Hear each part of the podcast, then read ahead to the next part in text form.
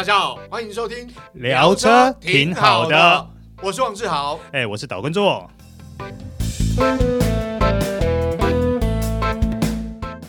大家好，欢迎收听这一集聊车挺好的，我是王志豪，哎，我是岛根座，哎，左哥，今天我们要聊话题，其实最近还蛮热的，因为我们前呃之前试车跟呃你昨天参加这个新车发表会。嗯，好像都提到这个主题，就是诶，无里程焦虑，对啊，而且油电这个油电混合，不管是这个插电式油电混合，或者是油电混合，最近好像很多品牌都推这辆车。哎，说真的，无里程焦虑这个 slogan，说真的有打到我。嗯、对对对对，因为你看到这个东西，不是只有最近的 Prius PHEV 在讲，对对对。之前的那个 X-Trail e-Power，对对对，甚至于在更早之前的 Fit，对对对，对的 e:HEV 的这套系统，对相关很多很多，大家越来越强调这个无里程焦虑这件事情。那所以里程焦虑其实对大家来说，或许真的是一个心理负担喽。会啊，其实我这样讲，因为我们呃前前天前两天才完成所谓二十四小时环岛开电动车，哇哦，对，这是个尝试，二十四小时电动车。其实。呃，说实话，呃，当然对我来讲，因为我长期都使用呃特斯拉，就是会租用，几乎每个月我们工作都会使用到它，所以已经算很熟悉。但是对于呃我们这一次去的一起去的朋友，其实有第一次开电动车，嗯，第一次用电动车，那他就有提到，他其实会有旅程焦虑，因为你在你没有使用过、不熟悉的情况下，呃，甚至很少使用的情况下。你一旦要用它，而且是开长途，其实你会担心它的电力到底够不够。嗯，所以当时虽然我们事先有规划路程，然后也有大概找一下什么景点或是充电站，但实际到最后呢，上路之后都得看你在用路的情况，实际状况再去做调整跟修正。因为它的电力，我我们就有比较，就是因为我开车比较，我开车比较呃没有那么冲，但我们朋友开车比较冲。它的电力一样，同样的地方出发，同样的电量，出发之后到达充电站的这个剩下的电量就不一样。但，每部车情况也不一样。呃，当然，对，所以其实有很多未知数。嗯，那对于开电动车有很多未知数，这也会让很多消费者就难免有里程焦虑嘛。因为你你你可能如果尤其是这种长程的，你长途的，你根本不知道你的电量到你的目的地的时候会剩多少。嗯，那当然你可以到车上查。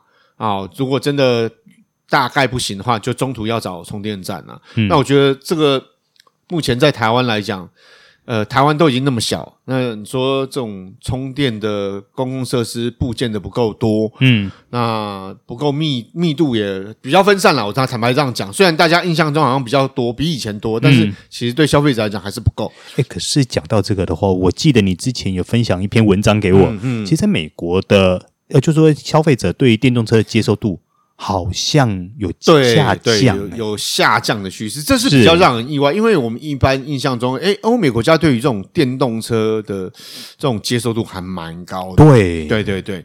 那在这篇报道里面就有提到，就是呃，美国人对于电动车的这种消费的购买意愿是下降的。哦，这个。我为什么吸引我？因为我蛮意外的。哎、欸，我我听你分享这篇文章给我的时候，我也觉得说，哎、欸，那我可怜。对对，是真的哦。因为其实大家知道，电动车整体在全球市场整体来讲是成长的。嗯，不只是在台湾。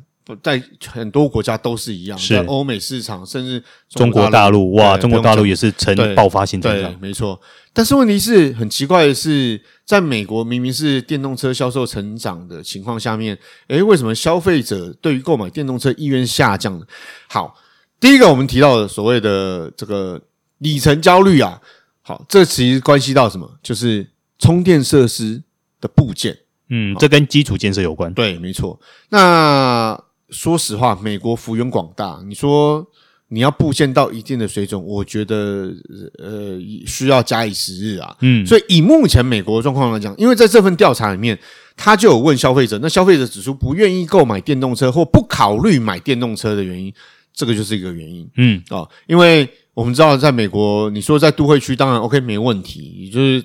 比较密度比较高，人口密度比较高。你说，呃，充电设施可能密度相对来讲是比较高一点，但是呢，嗯，说实话，美国我刚刚讲幅员广大，你说这样讲，你从加州到亚利桑那州，嗯，你你看那个中间路程，你说你要在这些地区要布建所谓电动车，哦，这这真的是大工程了。对，没错。那既然呃，如果它充电设施部件不够多，那当然对消费者的这个购买意愿会有影响嘛。嗯，好。第二个就是这个。充电设施部件，这关系到什么？就是车辆的续航力。目前电动车，说实话，充电的这种续航力啊，夯不当当也就是几百公里啊。坦白讲啊，是对。那你说这种这种续航力，也许你应付一般日常生活，只是通勤，也许还好。但是如果说是长途来讲，好，车辆本身就是一个它续航力不够多，消费者也不会想要买嘛。好，那第三个就是呃。坦白讲呢，其实这跟消费能力有关系。就是我刚刚跟做哥在聊，其实我们都蛮惊讶。这个其实电动车的销售反映出一定的贫富差距。啊，就是哎，对对对对对。可是现在电动车不是都一直大家尽量在往平价的方向在走吗？对，对，是理论上是这样。我想我相信车商也希望。但是我我们这样讲好了，美国大家如果熟悉美国的状况，就是美国其实它的。呃，基本上呢，收入高者，它 M 型化社会其实蛮明显的啦。嗯、有很多大家如果看美国的影集，或者是比较熟悉美国朋友都知道，其实美国有很多家庭他是月光族，因为他负担的很多。对，哦，负担很多，他可也不要说月光族啊，他能够留下来钱很少。那其实，在财财务上面其实是比较紧。好、哦，那你说你要买一辆价值。呃，不要说不菲啊，就是价格可能比传统燃油车要高的电动车，然后呢，你要必须考虑在家里面装充电设施。那充电设施本身可能没有那么贵，但是你要装设这个，不管是工钱哦，或是整个施工，可能会成本比较高。嗯，我相信这一些工程在美国应该不便宜。对，所以基本上就变成说，你装了之后。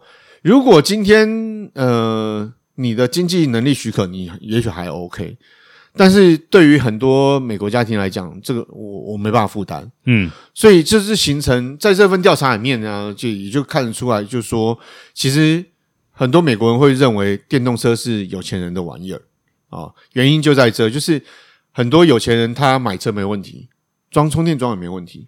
甚至他不止在家里装充电桩，他可能在公司也装充电桩，或是公司可能就在有充电设备的的办公区域里头。嗯，那相对来讲，有很多民众只是一般的蓝领阶级，或者是你说一般的家庭，他不仅没办法在家里装电充电桩，他可能办公的区域也没有相关的充电设备。那对他来讲，他没必要买。电动车，嗯，他也不能买电动车，是好，所以在这份调查里面，其实呃，就指出说，哎，可能这这个电动车对于美国呃来讲，在销售上可能呈现看得出一些贫富差距，或是 M 型化社会的发展，嗯，啊，另外一点呢，我觉得值得观察就是年轻世代，相对来讲哦，大家都会认为年轻世代对于环保哦这个节能这种议题比较容易接受。他们的观念是比较不一样，可是在美国，这个调查呢显示出了，就是美国 Z 世代的这个族群啊，购买电动车不啊不不想买电动车的意这个比例啊，从百分之十七点多提升到百分之二十六点多。哇哦，这么多！嗯，其实以美国人口来讲，这比例算蛮多的了。诶、嗯，那我蛮好奇，年轻人通常不是应该比较容易接受新的事物吗？的确是这样，但是。讲一个坦白，就是电动车车价比较高啊，对不对？是那电动车车价比较高，对他们来讲，那负担也多。二方面是年轻朋友呢，我呃这样讲好了，你购车之后，传统燃油车在后续的维修改装也比较轻松。嗯，那大家知道，美国生活形态跟台湾比较不一样。对，美国生活形态，很多人是家里有车库。嗯，那我有自己的车，我可以在自己的车库里面做维修，简单的维修保养、简单的维修保养、甚至改装。对对。那以目前汽车市场发展，电动车的改装是受限的。基本上，我们这样讲，电脑车嘛，你能改什么？除非你今天。对不对？能够破解原厂的 有啊，改中传 啊，对啊，对，就是你能够破解原厂的设定，然后电脑的一些限制，不然的话你改不了什么。有啊，改底盘啊，哦，对，底盘可以改，但是对对美国很多呃，我这样讲，对美国很多爱车人士来讲，他要改的不只是底盘，对不对？他可能改外观、改底盘、改刹车系统，甚至改引擎。嗯，好，所以。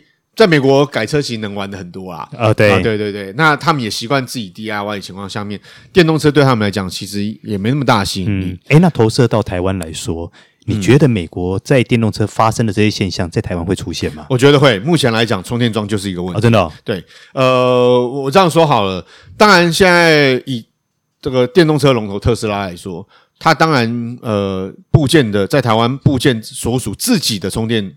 快充站，我以快充站来讲，当然很多，但是像我们有共同认识的朋友，他开 Model 3，嗯，那其实他也体也也也体验到，就是在 Model 三陆陆续续那么多的交车情况下面，其实充电桩，呃，在一般时候可能还好，或是在一些偏远的点也许还好，但是大家都知道。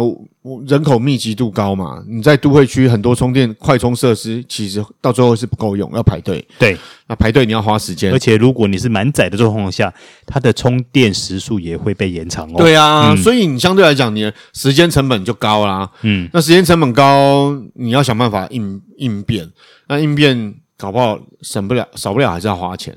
嗯，因为你要交通代步，或是你要花的时间成本，其实也是钱嘛。所以我觉得。呃，以特斯拉来讲，它都面临到这种情况。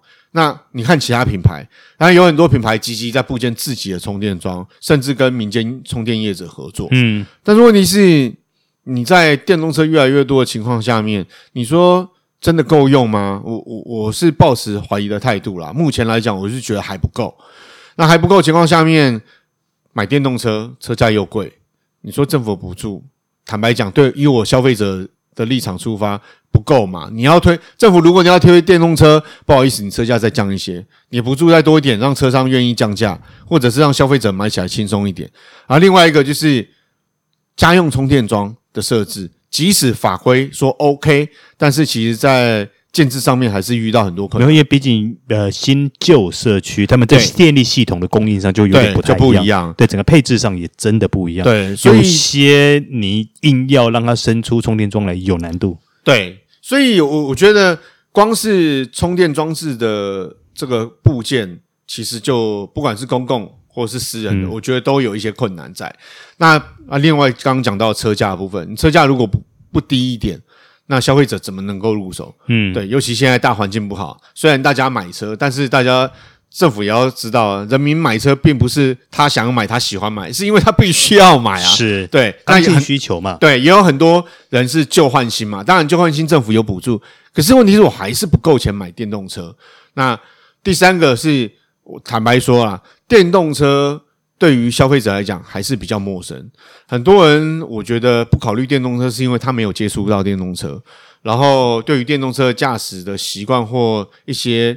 使用上面他不熟悉，嗯，我觉得有距离啦，所以我觉得方方面面，台湾的消费者，呃，对于电动车来讲，接受度还是没有办法那么高，嗯，哦，那当然，我觉得你要推动这样讲，你要推动减碳节能这回事，要环保这回事，政府要出很大的力，是，那你能不能呃让消费者比较乐意去接受电动车，让呃。厂商比较愿意推电动车，那政府我我觉得要再加把劲。嗯，那当然了，我我觉得比较折中的还是 hybrid 系统。对，没错。其实我就我们跟做哥在试车或在聊，其实我一直个人认为，目前现阶段在台湾，其实朋友要买，我都会推荐所谓插电式油电混合。对，哦，PHEV。当然了，因为你插电式油电混合，你家里面最好还是有个充电桩啦。对，是会比较好，就是它的达到的节能环保的。的目这个效果是最好的啦。嗯，那当然了，我觉得我们先前提到里程焦虑，在 Hybrid 这一块上面来说，不管你有没有插电的，对，都基本上没有这个问题。对，没有所谓里程焦虑，我觉得这是好的。第一个就是对于消费者使用上面，他没有负担。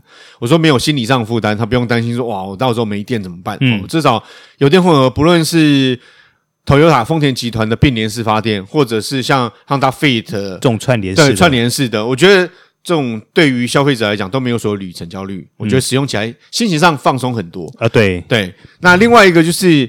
呃，坦白说，过去很多人买这种油电混合都会觉得在动力上面好像没有驾驭感，没有很好或怎样。但我觉得随着这几年进步，像我们之前试驾这个呃 Prius PHEV，动力表现就相相当不错，对，就还蛮轻巧的。对对对对，你看这部车其实评价也还不错，就是它能够纯电行驶，里程数也够长，够通勤日常生活使用。嗯，另外一个它动力表现其实已经达到可以说是几乎是性能。车的这个性能钢炮的等级，嗯，所以我我觉得，呃，这个对消费者来讲，这一类的条件来讲会比较好。那、啊、当然了，如果说假设我的环境是我每天上下班里程很固定的状况下，嗯嗯、或许纯电 BEV 这种纯电的汽车，我就会觉得很实用。对对对，就是它省更多啦。对对对，我觉得。这两者的诉求跟整个方向是有点不太一样的。对，但是你看，做哥，我们讨论一下，就是